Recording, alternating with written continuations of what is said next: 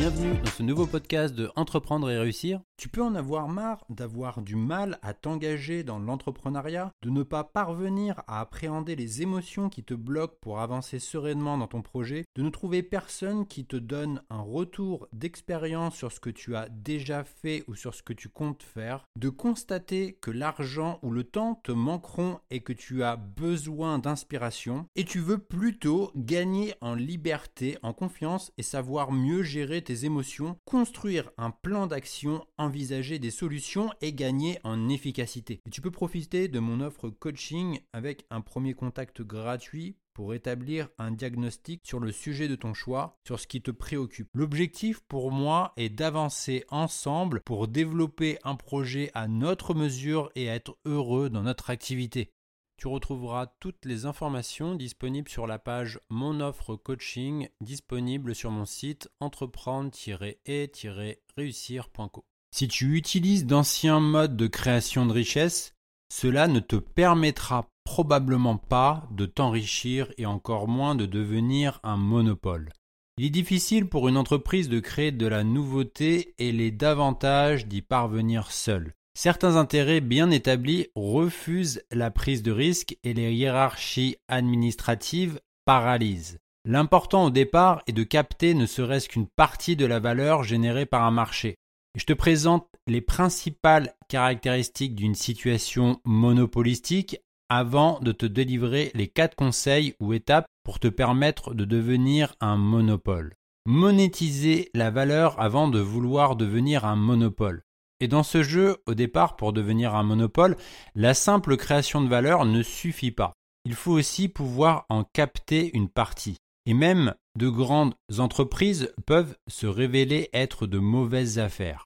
La plupart des gens pensent que la concurrence est saine.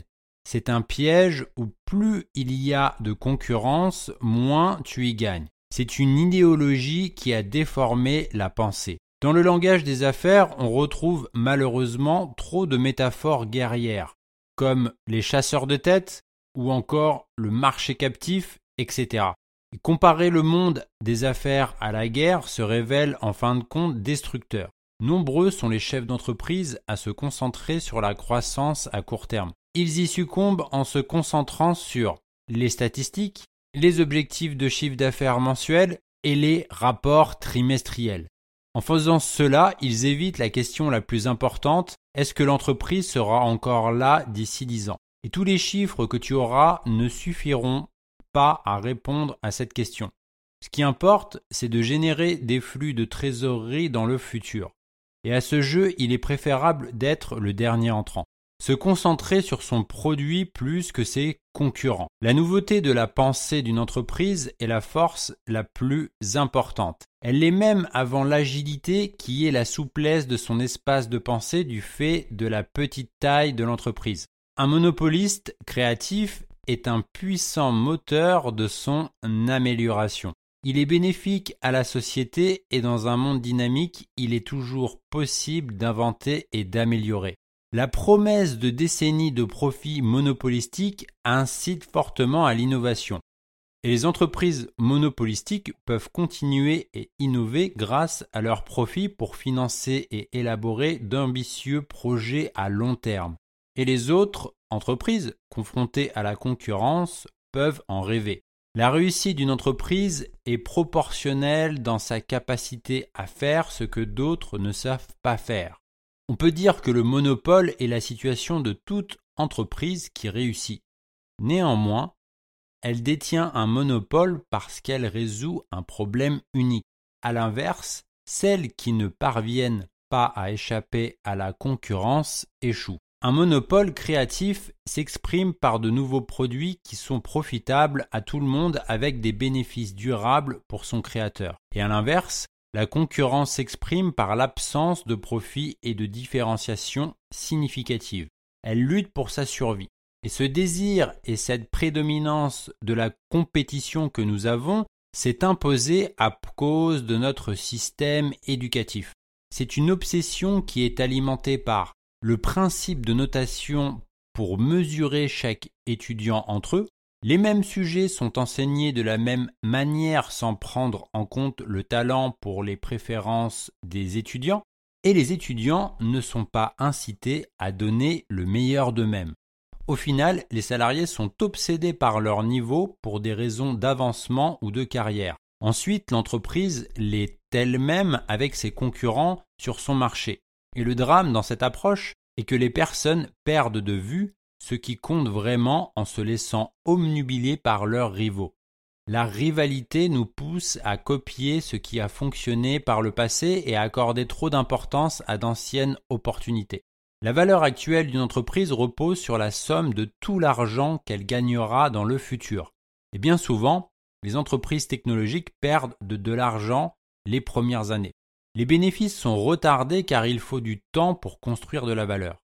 Ce type d'entreprise peut commencer à devenir rentable dans au moins 10 ou 15 années après sa création. Elles ont une pente où il est difficile de ne pas succomber. La croissance est facile à mesurer, pas la durabilité. Et même si chaque monopole est unique, il existe une récurrence dans ses caractéristiques. Une technologie exclusive, alors en général la technologie devra être au moins dix fois plus efficace que son plus proche modèle et dans un domaine suffisamment important, ton produit deviendra difficile et même probablement impossible à répliquer, ou ton produit est capable d'améliorer de façon significative une solution existante. Des effets de réseau. Le produit devient plus utile à mesure que de nouvelles personnes s'en servent. Des économies d'échelle. Les coûts fixes peuvent être ventilés grâce à un volume de vente supérieur. Une image de marque. C'est un moyen de revendiquer un monopole. Les quatre grandes leçons pour espérer devenir un monopole. Depuis le crack Internet des années 2000, certains chefs d'entreprise ont hérité de quatre grandes leçons. La première leçon, avancer par paliers. De modestes étapes sont le meilleur et le plus sûr moyen d'avancer. Il faut savoir être humble pour quiconque qui voudrait changer le monde. En second, rester simple et souple. Les entreprises doivent faire simple pour être capables de gérer l'imprévu. La planification à outrance est synonyme de rigidité et d'arrogance. Il est préférable de mettre les choses à l'essai. C'est une forme d'expérimentation où tu avances par itérations successives. En troisième, améliorer ce que font les concurrents. Tu ne dois pas chercher à créer un nouveau marché, mais plutôt à t'établir avec une clientèle préexistante.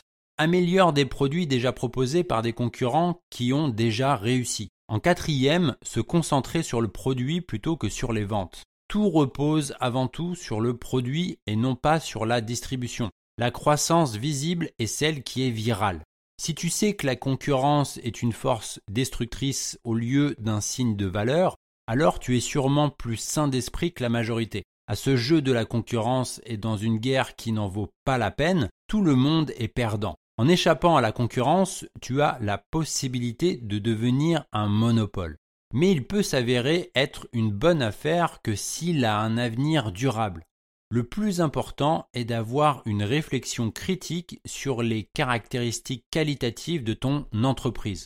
La technologie exclusive, les effets de réseau, les économies d'échelle et l'image de marque nécessitent d'avoir soigneusement choisi son marché et d'opter sur l'expansion pour devenir un monopole. Et à ce jeu, il vaut mieux dominer un petit marché plutôt qu'un grand. Une fois que tu as dominé ton marché de niche, tu devrais peu à peu l'étendre à des marchés connexes qui soient légèrement plus vastes.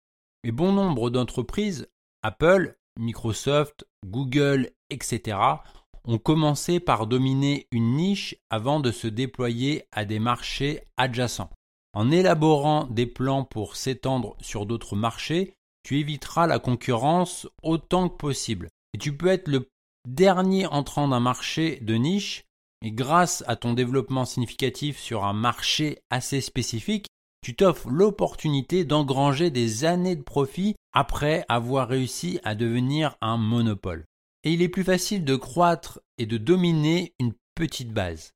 Mais si c'est plus facile à dire qu'à faire, dans ce cas de figure, les affaires sont comme un jeu d'échecs. Un célèbre joueur d'échecs cubain nommé José Raúl Capablanca a dit Pour gagner, il faut avant toute chose étudier la fin de la partie. Et ce que tu peux retenir, pour espérer devenir un monopole, ton entreprise doit résoudre un problème unique en échappant à la concurrence ou être capable d'améliorer significativement un produit déjà existant. Ton produit est plus important que sa distribution et pour viser l'aspect qualitatif, pose-toi la question suivante. Est-ce que mon entreprise sera toujours là d'ici 10 ans? Et pour une entreprise technologique, il faut parfois attendre 10 voire 15 ans pour qu'elle ne devienne